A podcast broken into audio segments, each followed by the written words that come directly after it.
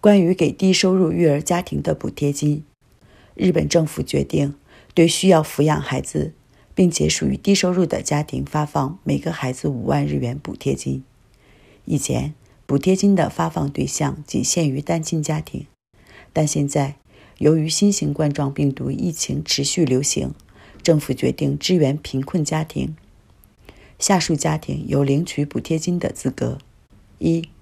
领取儿童抚养手当的家庭；二、低收入的家庭；三、收入突然减少的家庭。领取金额为每个孩子五万日元。已经在领取儿童抚养手当的家庭不需要另外申请。在五月份，补贴金会直接汇到儿童抚养手当的账户里。另外，低收入的家庭和收入突然减少的家庭需要递交申请。可以向都道府县或市町村递交申请。政府还没有公布详细办法和领取补贴金的具体时间。